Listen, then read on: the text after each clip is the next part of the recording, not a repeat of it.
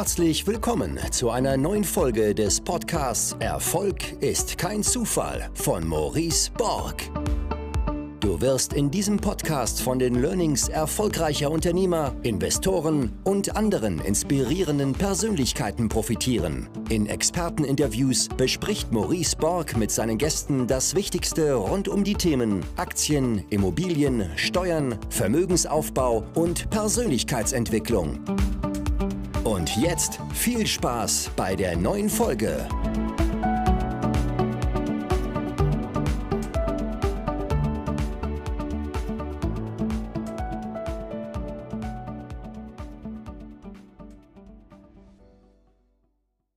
Herzlich willkommen zu einer neuen Folge des Podcasts Erfolg ist kein Zufall. Heute ein großer Meilenstein für mich, nämlich mein Buch wurde veröffentlicht und es ist ab sofort wird's verschickt und es ist schon zig Male rausgegangen. Und ich dachte mir, ich mache äh, zur Feier des Tages mal eine Podcast-Folge, wo ich ja einige Kapitel mal vorstellen werde, wo ich einige Gedanken vorstellen werde, wie es überhaupt zu dem Buch kam, was mein Warum hinter dem Buch ist. Und ja, es gibt ja immer wieder Menschen, die nicht lesen. Vielleicht kann ich die das da mit dieser Folge dann überzeugen, doch dann dieses Buch auch in die Hand zu nehmen. Und ja, wie sagt Simon Sinek immer so schön, start with why. Was war, was war das Warum hinter diesem Buch? Ich habe ja selbst ähm, insgesamt, ich glaube, es müssten so elf oder zwölf Jahre jetzt im Vertrieb gearbeitet. Äh, letztes Jahr im Mai äh, habe ich ja dann meinen mein Job beendet als Vertriebsleiter der Online-Marketing-Agentur Lieb. Da war ich insgesamt knapp sechs Jahre, ähm, habe den Vertrieb dort äh, maßgeblich mit aufgebaut. Davor war ich bei Resmio hieß, die, hieß das Unternehmen. Da bin ich damals dazugestoßen. Das waren drei Gründer und die dachten, Maurice, irgendwie bist du ein ganz guter Typ, du wirst das schon verkaufen, mach du mal. Und ich hatte auch gar keine Ahnung, wie man verkauft. Und im Zuge dessen erzähle ich immer gern die Geschichte, dass mich diese Schmerzerfahrung zum Lesen gebracht hat. Ich sage immer wieder, weder, weder die, meine Eltern noch die Schule noch die Universität haben mir das Lesen beigebracht, also die Technik schon, aber nicht den Spaß am Lesen, sondern das war dann das Leben und das war tatsächlich meine Erfahrung im Verkauf. Denn ihr müsst euch vorstellen, ich habe bei Resmio angefangen, die haben ein Online-Reservierungstool entwickelt für die Gastronomie. Und das war zu einer Zeit, da gab es oder da hat kaum ein Mensch äh, online reserviert, online einen Tisch in einem Restaurant reserviert. Das waren damals drei Prozent aller Reservierungen gingen online, 97 Prozent weiterhin telefonisch. Und ja, jetzt tingel mal mit deinem Online-Reservierungstool los und sag hier, ähm, das braucht ihr jetzt unbedingt, ja, obwohl 97 Prozent der Reservierung ähm, tatsächlich übers Telefon liefen. Na, rückblickend muss man auch sagen, wir haben, wir waren nah dran, aber wir haben aufs falsche Pferd gesetzt. Wir haben nämlich Online-Reservierung gemacht und nicht Online-Bestellung. Ähm, wenn man sieht, zur etwa gleichen Zeit ist dann auch ähm, Lieferheld gegründet worden und Lieferheld hat es ja am Ende des Tages bis in den DAX gesch äh, geschafft mit einer Multimilliardenbewertung. Das heißt, das wäre das Pferd gewesen, äh, was, was tierisch Erfolg gehabt hätte. Aber so ist es im Leben. Und ja, ich habe halt in dem Job, ich hatte drei Mitgründer, äh, den, den, den, den Jascha, äh, Michi, ähm, und, äh, äh, und den Nils aus Dänemark, äh, der war der Programmierer. Und ich glaube, die konnten auch alle oder haben sich alle auch nie mit dem Thema Sales, Verkauf an sich beschäftigt. Und ähm, ja, ich, ich im Grunde auch nicht in meinem Leben. Ja, ich kam frisch vom Studium, hatte davor schon mal äh, Erfahrung, ähm, selbstständige Erfahrung im Bereich Lieferservice, Gastronomie. Deswegen haben die mich auch für den Job genommen ähm, weil sie dachten, das matcht ganz gut. Der war selber mal Gastronom, naja, und dann bin ich losgetingelt und bekam halt nur auf die Fresse. Und ich dachte, irgendwie muss es ja auch noch andere Wege geben. Und ähm, habe dann mal zu einem Buch gegriffen. Damals war es Martin Limbeck, ähm, bekannter Vertriebstrainer. Und dann habe ich gemerkt, ey, lesen ist ja gar nicht so scheiße. Du kannst ja du kannst ja bei, bei Büchern von den Erfahrungen anderer Menschen profitieren, die den Weg gegangen sind, den du gerade gehst. Und diese Erfahrungen, wenn du sie umsetzt, die vereinfachen ja enorm dein Leben. Und das war, das war so cool im Vertrieb, weil ich konnte etwas lesen und am nächsten Tag hatte ich wieder irgendeinen Sales Call oder irgendein Sales Gespräch und konnte das gleich mal testen und gemerkt, wow, okay, das funktioniert oder das verbessert mein Leben, das verbessert meine Erfolgsquote und so entstand dann im Grunde auch meine meine Lesepassion.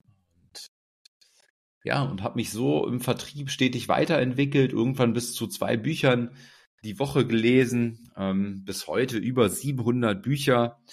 Und diese Erfahrung habe ich eben ja auch in mein Buch mit eingebracht. Ja, was, was sind da so die wichtigsten Erkenntnisse?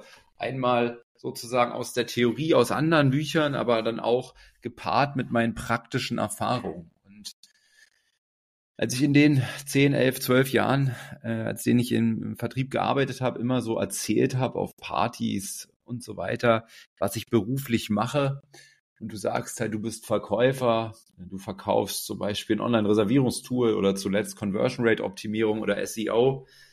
Und du guckst so in die Gesichter, da siehst du immer so eine Reaktion, ja, so ein bisschen abwertend. Und der, der Verkäufer hat in Deutschland schlichtweg keinen guten Ruf. Ich denke, da haben viele Verkäufer auch ihren erheblichen Anteil dran, dass dieser Ruf so derartig schlecht ist.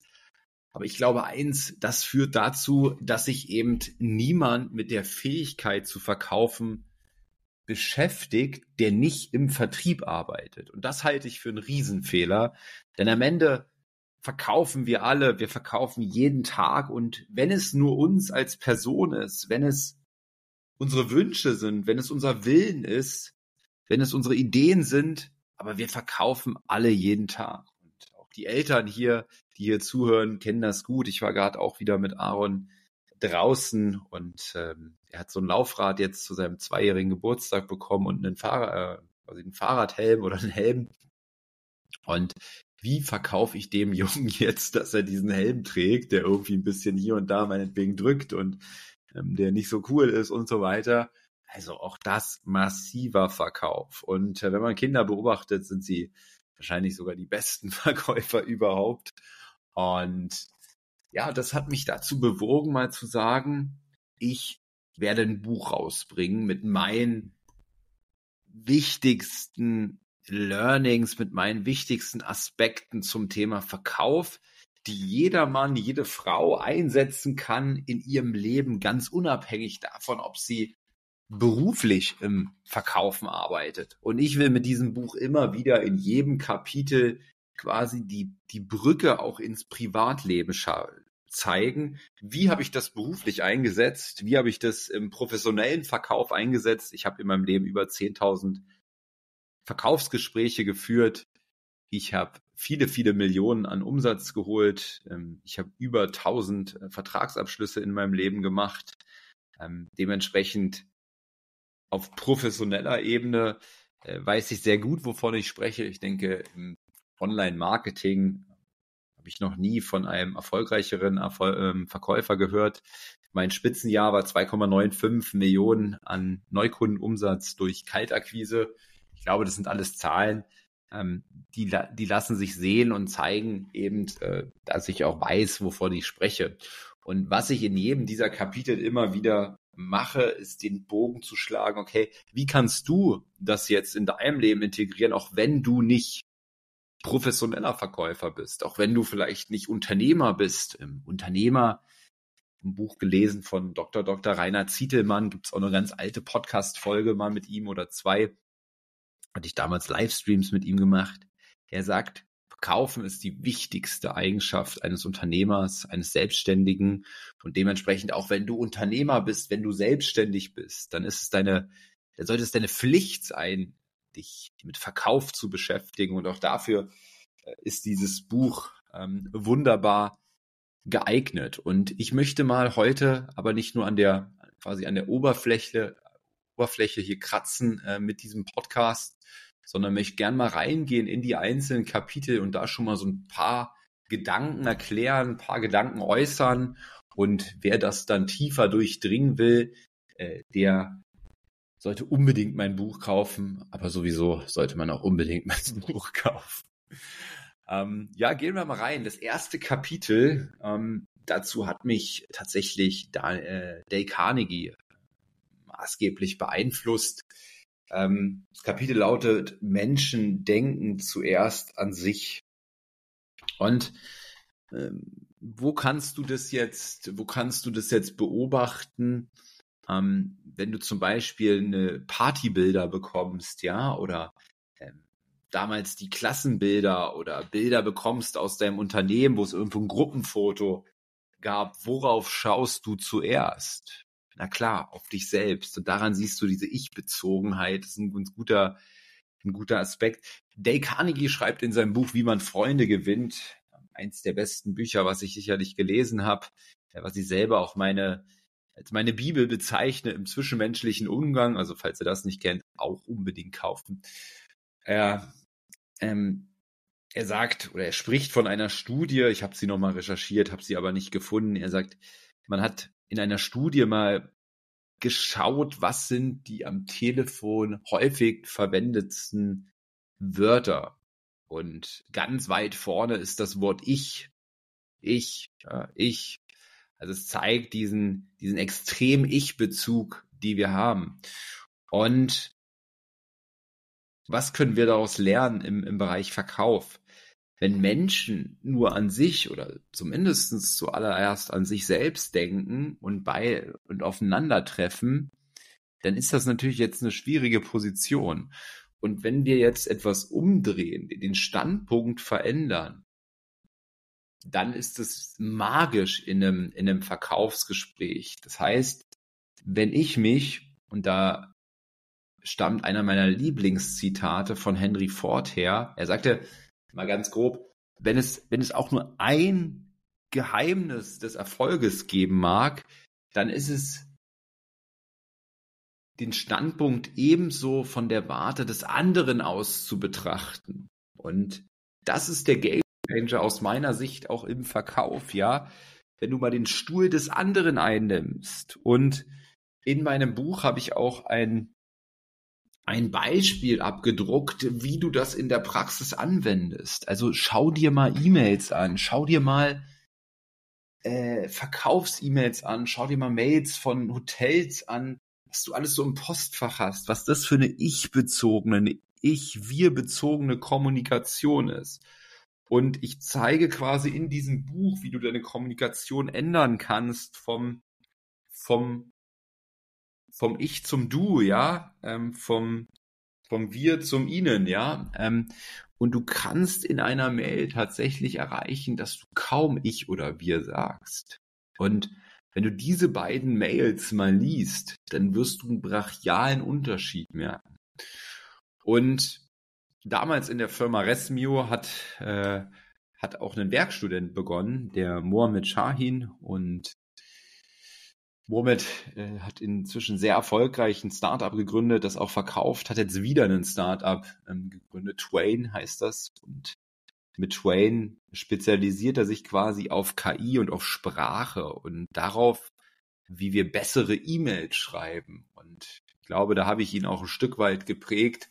Und Twain zeigt dir auch automatisch an, wenn du zu viel ich oder wir erwähnst in einer Mail und zeigt dir dann automatisiert an, wie du das quasi besser formulierst in ein Du, in ein Sie-Standpunkt aus. Also das ist ein ganz, ganz wichtiges Learning für mich, deswegen steht's auch am Anfang. Dann geht's weiter, ähm, Kapitel, ähm, das lautet, kein Bedürfnis ist stärker als das nach Anerkennung.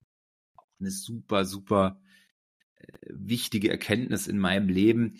Wir Menschen wir, wir streben nach Anerkennung. Ähm, ein amerikanischer Psychologe hat mal gesagt, der, der stärkste Trieb des Menschen ist der, ist der Trieb, der Wunsch nach Anerkennung.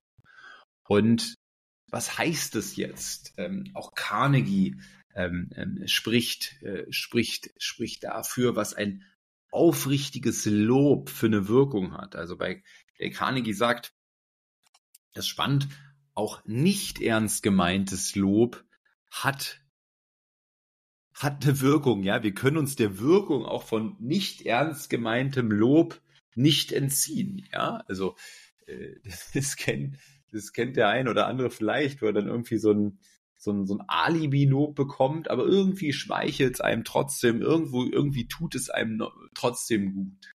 Carnegie sagt aber auch, aufrichtiges Lob hat natürlich nochmal eine viel, viel brachialere Wirkung. Und auch das ist ein, ist ein ganz, ganz wichtiges Werkzeug. Ich rede nicht davon, irgendwie zu schleimen. Ich rede nicht davon, ähm, ja, irgendwie im Arsch zu kriechen, sondern aufrichtig, aufmerksam zu sein, was einem, was man am, Gegen am Gegenüber respektiert. Und damit habe ich auch einen meiner größten Deals in meinem Leben geholt durch aufrichtige Anerkennung. Und das war, ich glaube, das kann ich erzählen, das war damals ähm, Thomas Rebmann von, von Lampenwelt. Ähm, und in meiner Zeit bei Lieb äh, hatte ich dem den Online-Shop auf dem Schirm und wir haben ja Conversion Rate Optimierung und SEO gemacht und er war Geschäftsführer und er hatte zum damaligen Zeitpunkt sogar ähm, noch seine E-Mail-Adresse auf der Webseite gehabt und ähm, ich glaube auch seine Telefonnummer.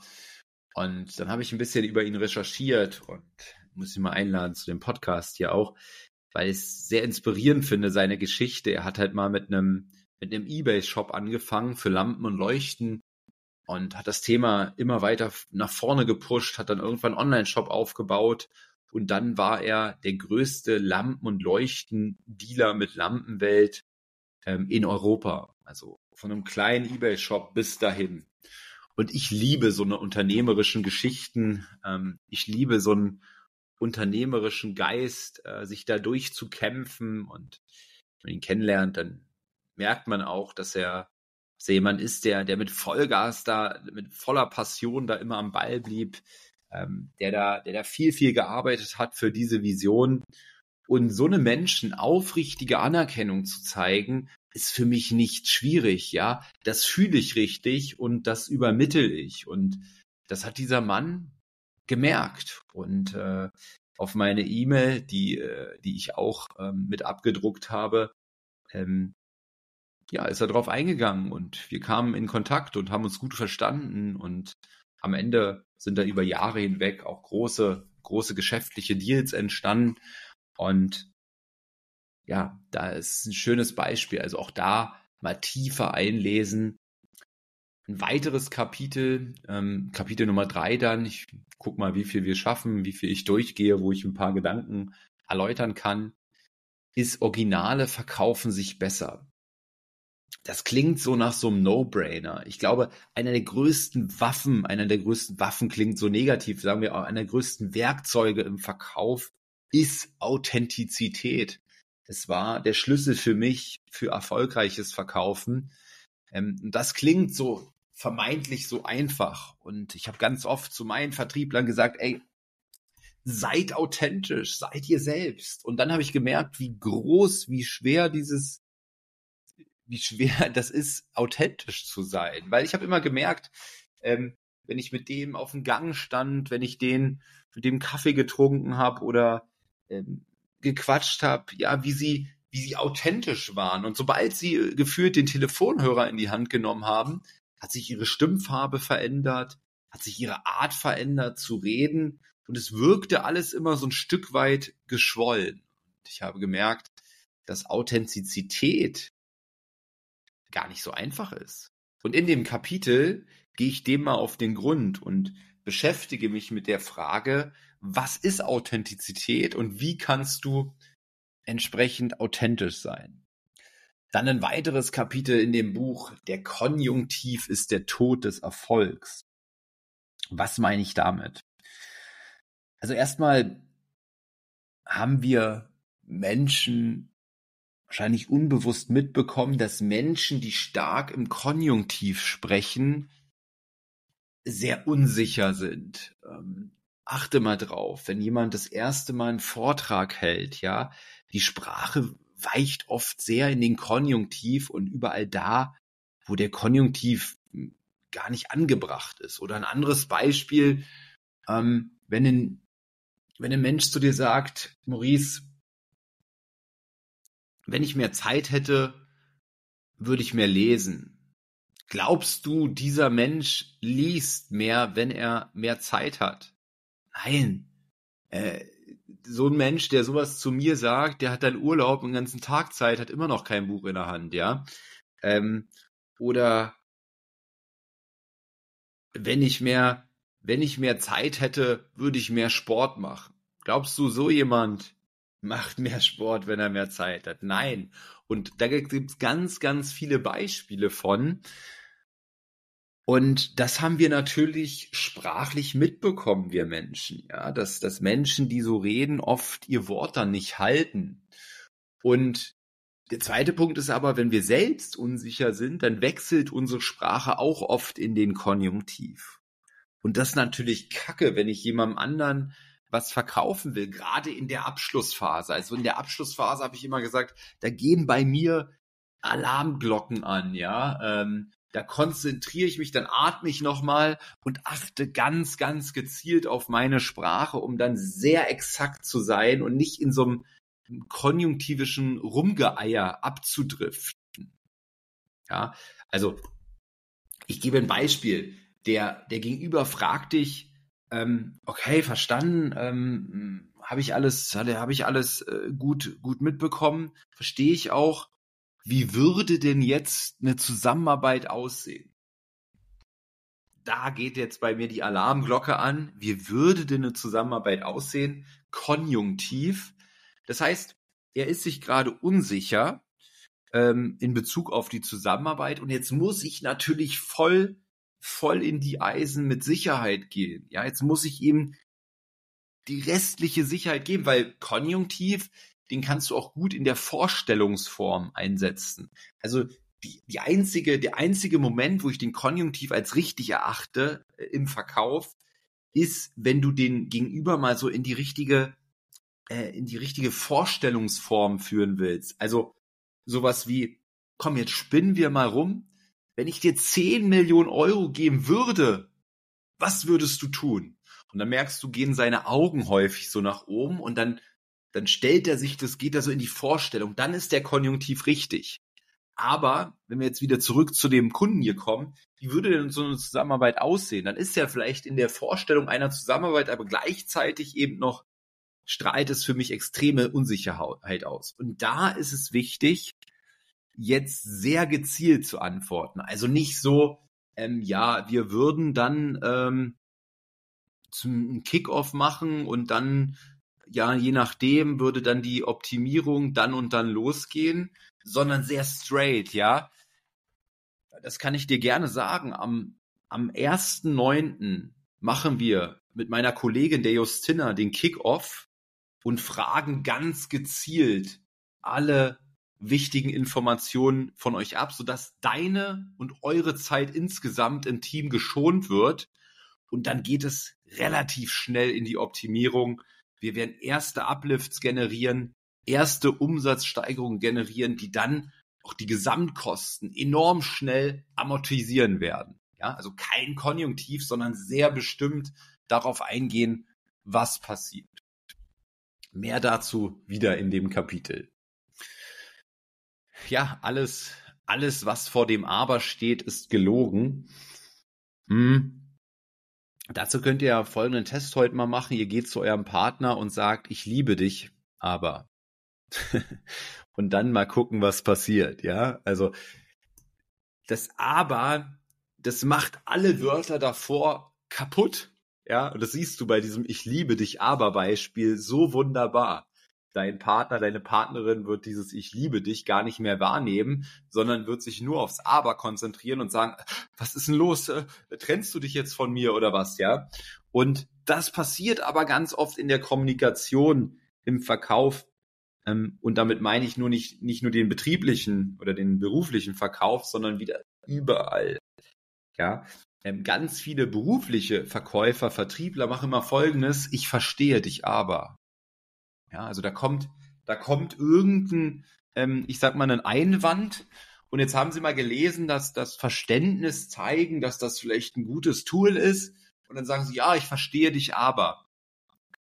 Das ist nicht Verständnis zeigen. Das ist, äh, das, das, das aber zerstört alles, ja.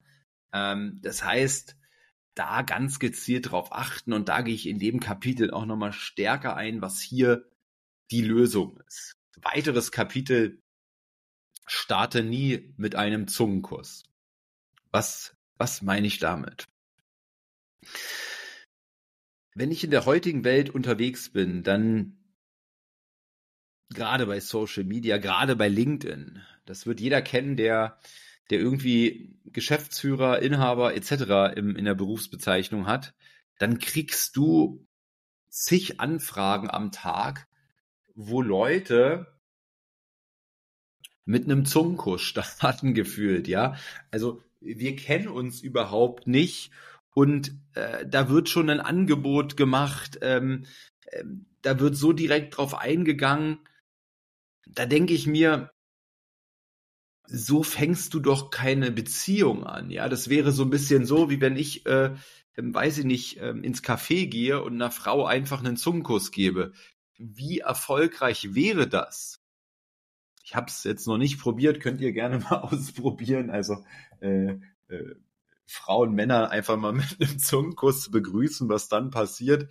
Ich nehme mal stark an, dass die Erfolgsquote nicht allzu hoch ist. Denn auch in der Sozialakquise, so will ich es mal nennen, ähm, wirst du ja erstmal ja, einen gewissen Vertrauensaufbau ähm, vorantreiben, ja, bis du diesen Schritt wagst. Aber komischerweise in dieser in dieser LinkedIn, in dieser Social Media Akquise wird so schlechter Vertrieb gemacht, ja. Also ich fasse mir da, fass mir da täglich an den Kopf und darauf gehe ich mal in diesem Kapitel ein, ja. Wie, wie, wie solltest du auf andere Menschen zugehen? Was sind die ersten Schritte? Ähm, wie startest du in so ein, in so einen Kontaktaufbau? Und zwar eben nicht mit dem Zungenkurs. Ja, dann habe ich ein weiteres Kapitel mit dem Titel Rabatt liegt neben Saale. Also Rabatt liegt neben Sale, könnte man sagen. Ich finde das so lustig, ähm, weil Rabat ist die ähm, Hauptstadt von Marokko und die liegt tatsächlich neben Saale, Sale. Ich weiß gar nicht, wie man das ausspricht. Im Kern geht es mir darum, ähm, was zum Thema Preise zu sagen. Preisverhandlungen, da geht es in dem Kapitel drum. Viele, viele Menschen die gehen viel, viel, viel zu früh mit ihrem Preis runter.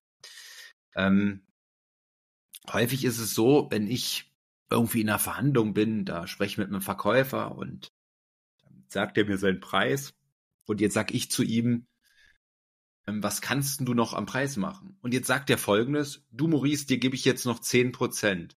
Dann denke ich mir immer, ey, hast du mich gerade verarscht? Warum gibst du mir denn nicht gleich zehn Prozent? Ja, muss ich da erst mal nachfragen? Und ich hatte auch mal mit einem Einkäufer gesprochen, der mir mal erzählt hat, dass die die, die Richtlinie sozusagen haben, ähm, wenn denn, wenn sie was, was einkaufen quasi ähm, und mit dem Verkäufer sprechen, dass sie dreimal nach dem Preis fragen müssen. Ähm, weil statistisch gesehen bricht in jeder, nach jeder Frage bricht irgendwie jemand ein und geht, geht eben im Preis runter. Also die erste Frage noch relativ einfach gestellt im Sinne von, ähm, ja, Maurice, was kannst du denn noch am Preis machen ohne Bedingung?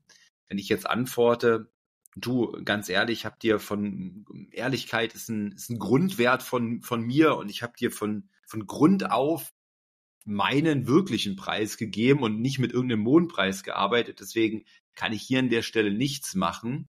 Der nimmt das hin, also das erste Nein, aber viele wären jetzt hier schon entgegengekommen.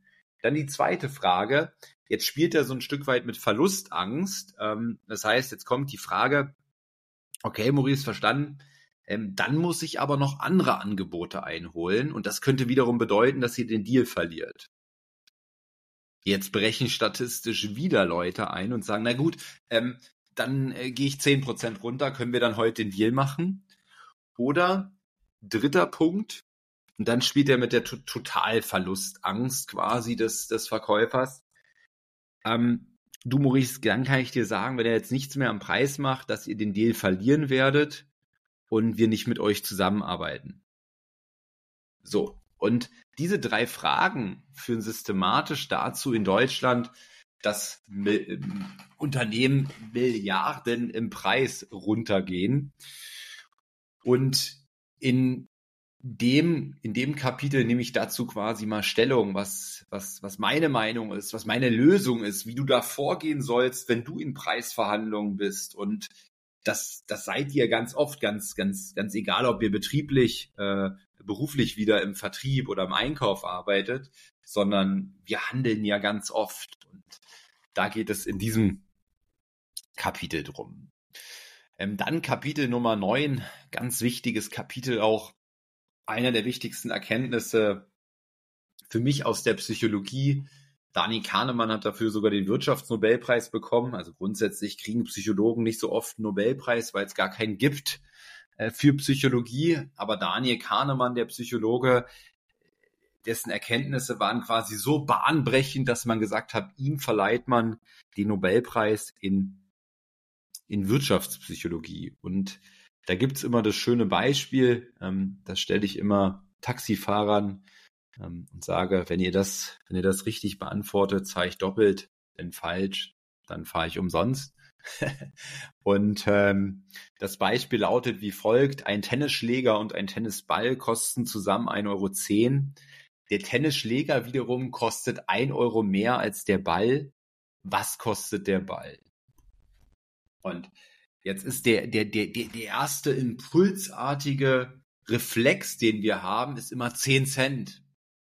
So, jetzt nochmal, wenn der Tennisschläger ein Euro mehr als der Ball kosten würde, bei einem Ballpreis von 10 Cent, das heißt 10 Cent plus ein Euro ist ein Euro mehr, dann müsste ja der Schläger 1,10 Euro kosten und der Ball 10 Cent. Das heißt, es wäre in Summe 1,20 Euro, ja. Deswegen ist das die falsche Antwort, aber die, die am häufigsten kommt bei dieser Frage. Deswegen liebe ich das so sehr, weil es unser schnelles Denken gut demonstriert. Ähm, was die richtige Antwort 5 Cent? Dann kostet der Tennisschläger 1 Euro mehr als der Ball, nämlich 1,05 Euro und beides ist in Summe, wie gesagt, 1,10 Euro. Kahnemann hat das Thema erforscht, unser schnelles Denken und hat herausgefunden, dass wir etwa 95 Prozent unserer Entscheidungen, die wir so im Leben treffen, eben nicht rational über unser langsames Denken treffen, sondern eben schnell, intuitiv, impulsartig. Und jetzt ist die Frage also im Verkauf, und jetzt nehme ich wieder die berufliche Gruppe der Vertriebler, worauf konzentrieren die sich ganz oft? Auf Zahlen, Daten, Fakten, auf rationale Argumente, aber da kommt es gar nicht drauf an primär, weil wir Menschen so viel unbewusst entscheiden, ja. Und jetzt ist eine Kernfrage, wie gehen wir auf diese unterbewusste Entscheidungsfindung ein bei unserem Gegenüber und auch dann wieder, wie machen wir das im Privatleben, ja? Was können wir da einsetzen, um die unterbewusste Entscheidungsfindung zu beeinflussen?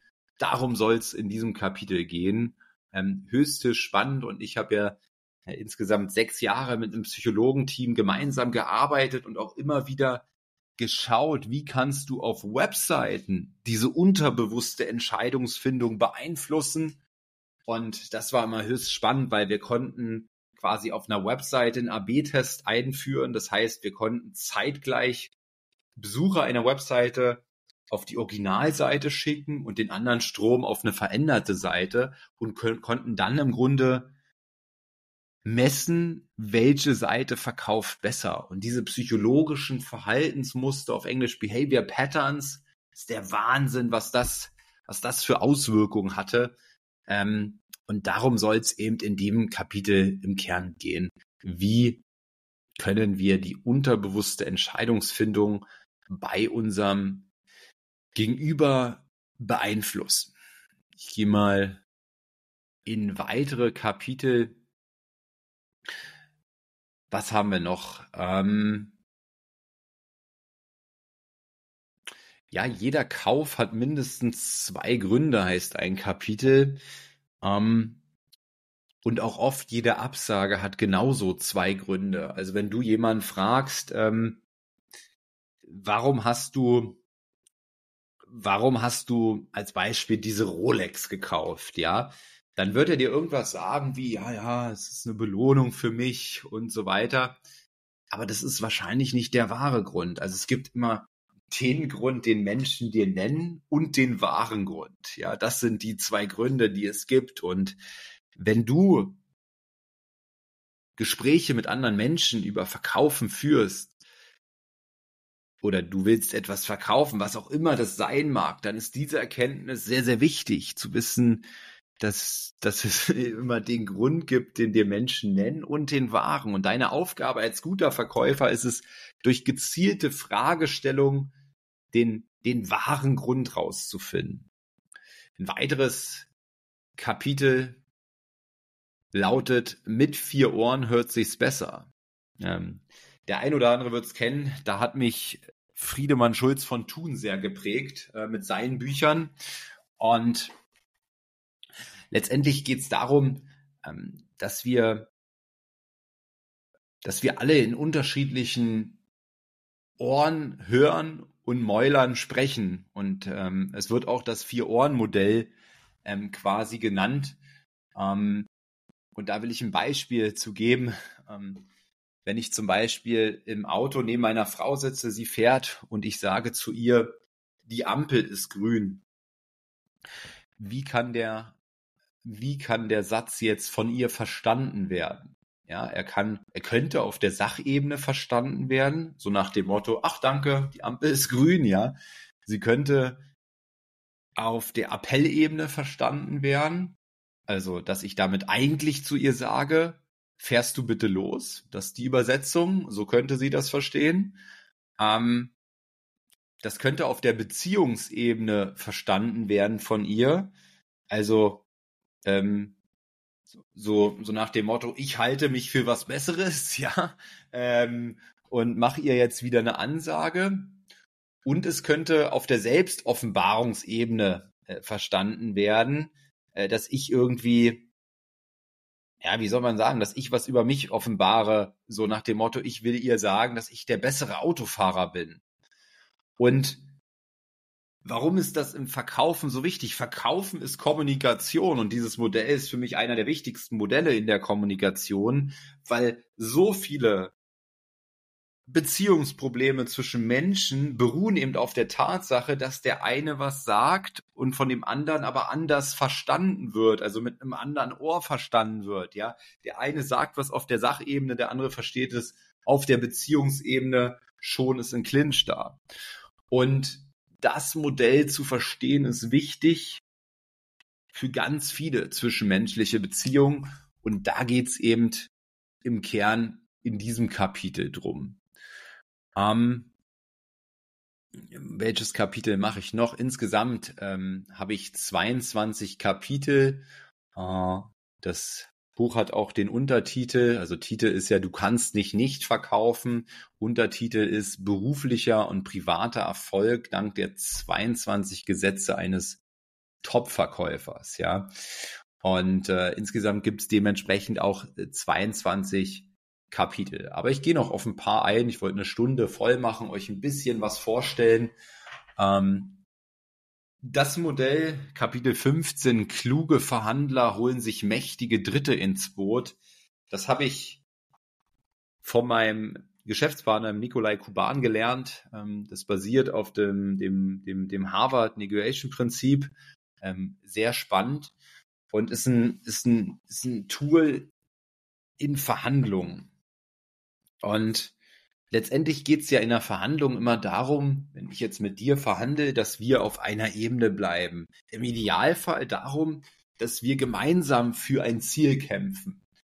Und jetzt gibt es aber ja auch immer wieder Themen in einer Verhandlung, wo man sagt, die belasten vielleicht unsere Beziehung. Ja, also wenn wir jetzt mal den Preis nehmen, ähm, ich bin jetzt beruflich Verkäufer, ich werde nach Provision bezahlt und verliere natürlich Geld, wenn's, wenn ich den Preis hier nicht durchgesetzt bekomme. Du wiederum hast ein Unternehmen und ähm, du verlierst Geld, wenn du zu teuer einkaufst. Ne?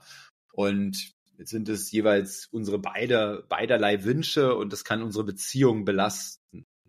Und mächtige Dritte meint, du kannst jetzt in so einer Verhandlung, also als Beispiel, du kommst jetzt als Unternehmer auf mich zu und sagst halt, ähm, ja, Maurice, ähm, was können wir da jetzt noch am Preis machen? Wir müssen da runter irgendwie kommen. Und dann sage ich, du, ähm, pass auf, ich würde dir da gerne einen besseren Preis geben. Ich habe dir auch von Grund auf, weil ich dich so ein ähm, so, einen, so einen spannenden Unternehmer finde, weil ich gemerkt habe, das hast du ja sicherlich auch gemerkt, von Anfang an hat unsere Chemie hier ähm, gestimmt. Ich habe dir jetzt da keinen Mondpreis gegeben, das, das widerspricht meinem, meinem, meinem Verhalten einfach, meinen Werten. Und deswegen, das, das ist der wahre Preis. Ähm, ich würde auch dafür kämpfen, dass du noch bessere Preise bekommst. Kann dir aber eins sagen, mein Chef, Thomas, äh, der der wird da nichts machen, ja. Der ist da, der ist da äh, straight, der sagt, sonst machen wir keine Deals. Ähm, lieber kein Deal, als unter Wert zu verkaufen. Und bei uns in der Agentur haben alle den gleichen Tarif und diesen Wert wird er halten. Das heißt, ähm, ich kann gerne für dich nochmal hingehen, aber er wird Nein sagen. So, und durch diesen mächtigen Dritten, den Thomas, den ich jetzt eingesetzt habe, ähm, schiebe ich quasi so ein bisschen den schwarzen Peter rüber. Ne? Das kannst du auch im Privaten gut übernehmen, wenn du, weiß ich nicht, du bist im Autohaus, ja, du kaufst ein Auto und äh, dann macht der irgendein Angebot und dann sagst du halt, ja, ich würde es sofort unterschreiben, ich liebe das Auto, aber meine Frau, die wird da nicht mit einverstanden sein. Ich weiß, dass sie bei was weiß ich, das Auto kostet 100.000, das Angebot. Ich weiß, dass sie bei 85 sagt, okay, also 85 könnte ich heute mit dir unterschreiben. Da weiß ich, da ist sie fein mit.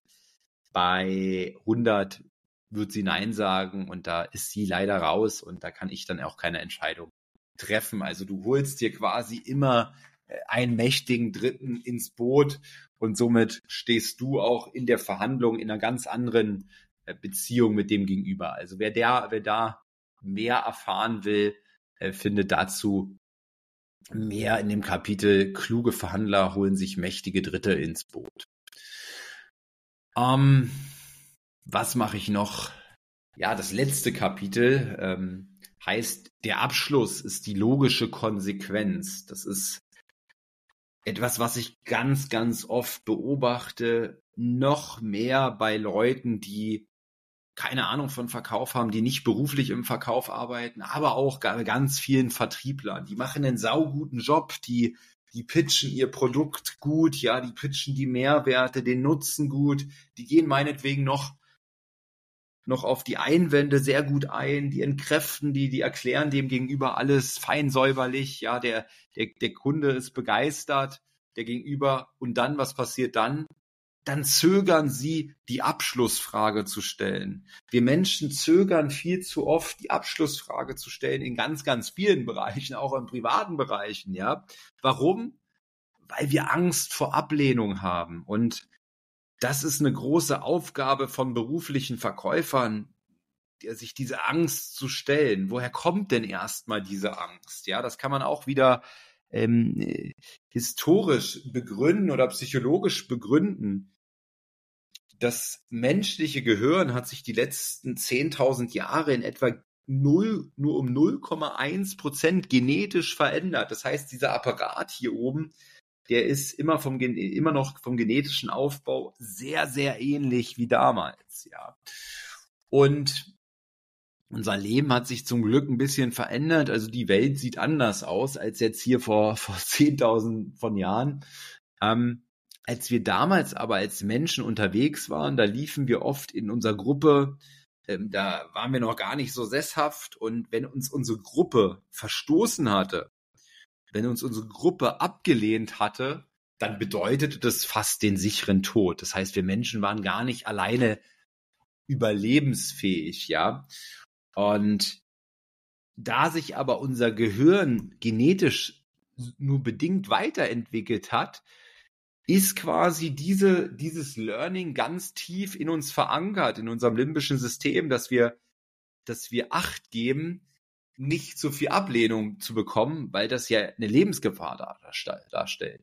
Und wenn man jetzt beruflich im Vertrieb arbeitet, ähm, dann ist man natürlich sehr oft mit Ablehnung konfrontiert. Deswegen ist auch der Umgang mit Ablehnung ein ganz, ganz wichtiger äh, Aspekt, mit dem sich jeder auseinandersetzen muss, der in diesem Beruf arbeiten möchte.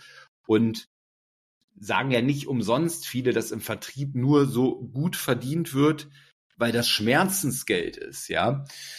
Und wichtig ist es hier, ein Gefühl für den Abschluss zu entwickeln und ein Verständnis. Und vieles ist hier an der Stelle auch wieder Mindset, ja. Ähm, wenn ich ein Verkaufsgespräch führe, dann ist es die logische Konsequenz, dass am Ende die Abschlussfrage gestellt wird. Nur deswegen, nur deswegen führe ich doch auch dieses Gespräch. Aber das klingt wieder sehr, sehr, sehr no-brainerig, sage ich mal. Ähm, ist es aber nicht in der Praxis. Viele stellen am Ende die, die Abschlussfrage nicht und da gehört viel, viel Konsequenz im Drauf und Mehr dazu findet ihr dann im letzten Kapitel. Und ja, 45 Minuten sind durch. Ich glaube, das reicht als kleiner Einblick. Ich gebe noch mal so ein paar andere Kapitel mit auf dem Weg. Hm, Kapitel 21, Erfolg erfolgt durch Ablehnung. Ja, was, was steckt dahinter? Ablehnung, wichtiges Thema. Dann Thema äh, Kapitel 20, erzähl doch mal eine Story. Da geht es ums Thema Storytelling, eine der wichtigsten Werkzeuge sicherlich im Verkauf, Geschichten zu erzählen. Geschichten oder Fakten in Geschichten zu verpacken, äh, weil sie viel, viel besser verkaufen. Darum geht's dort. Kapitel 19, Schwächen hebeln unsere Stärken. Ja, das habe ich auch so noch kaum gesehen. Äh, Im Verkauf, äh, Verkäufer erzählen immer von ihren ganzen Stärken, wie toll ihr Produkt, wie toll sie, wie toll ihr Unternehmen ist. Nur das wirkt doch am Ende unglaubwürdig, ja. Und du kannst eben durch das gezielte Nennen von Schwächen deine Stärken enorm hebeln, weil auf einmal wirken sie viel glaubwürdiger. Und da geht es in diesem ähm, Kapitel darum. Dann Kapitel 18 wurden im antiken Griechenland zu viele Fragen gestellt. Da geht es um die Frage, ähm, welche Relevanz haben Fragen im, im, im Verkaufen? Wie stellst du die richtigen Fragen? Welche Fragetechniken, welche Frageformen gibt es? Dann Kapitel 17, da hat mich Dr. Jack Nasher sehr geprägt. Kompetenz liegt im Auge des Betrachters. Wie wirkst du kompetenter? Ähm, wie sorgst du durch Kompetenz dafür, dass du dich besser verkaufst? Kapitel 17. Kapitel 16. Gegensätze ziehen sich an, von wegen. Gemeinsamkeiten ziehen sich am Ende an. Und darum geht's. Wie findest du es im Verkauf raus? Ähm, Kapitel 14, Vorwände sind keine Einwände. Kapitel 13, je hässlicher der Rahmen, desto hässlicher das Bild. Kapitel 12, Ja heißt Nein und Jein heißt Ja. ähm, ja, ich mache hier mal einen Break. Ich weiß gar nicht, ob ich alle Kapitel jetzt erwähnt habe. Ähm, bis Samstagabend jetzt, vielleicht auch Sonntag, das hängt ein bisschen von Amazon ab, zählt noch jeder Sale mit ins Spiegel Bestseller Ranking. Das ist mein großes Ziel, mit diesem Buch Spiegel Bestseller zu werden. Da steckt so viel Herzblut, da steckt so viel Arbeit in diesem Buch. Das kann man, das kann man gar nicht mit Geld abwägen. Jeder, der sich auskennt ähm, mit, mit, Büchern, ähm, weiß, dass man mit Büchern in aller Regel nicht wirklich Geld verdient. Also so als Autor das kann man sicherlich nennen, bekommst du irgendwas zwischen 8 und ähm, 15 Prozent vielleicht vom, vom Bucherlös. Den Rest nimmt der Verlag. Und ja, das Buch kostet 24,90. Das dann brutto, dann nochmal 19 Prozent runtergerechnet, sind meinetwegen äh, 20 Euro, davon 8 bis 15 Prozent. Also da kann man schnell erkennen, dass man das nicht des Geldes wegen macht. Ähm, ich kann aber auch nur empfehlen, jedem von euch ein Buch zu schreiben. Für mich war es eine tolle Erfahrung, mein Leben zu reflektieren, meine Learnings zu reflektieren, meine, meine Learnings in eine, in eine, in eine, in eine Reihenfolge zu bringen. Ähm, ich glaube, das ist ein, ein, Werk, was ich dort geschaffen habe, was, was mich überdauert, ähm, was ganz, ganz vielen Menschen helfen wird. Und deswegen ich pack den Buchlink hier in die, in die Show Notes Neudeutsch, in die Beschreibung des Podcasts. Kauft dieses Buch, unterstützt mich. Bin dankbar für jede Unterstützung. Teilt es bei Social Media und ja, wie immer sage ich jetzt, äh, wünsche euch noch einen, einen guten Tag, äh, einen guten Mittag, eine gute Nacht, einen guten Appetit und bis zur nächsten Folge. Vielen Dank. Das war eine weitere Folge des Podcasts Erfolg ist kein Zufall von Maurice Borg. Bitte nimm dir eine Minute und unterstütze uns mit einer Bewertung. Folge Maurice Borg bei Instagram und profitiere von seinen täglichen Buchausschnitten aus den besten Büchern unserer Zeit. Sein Profilname ist mb-maurice-borg.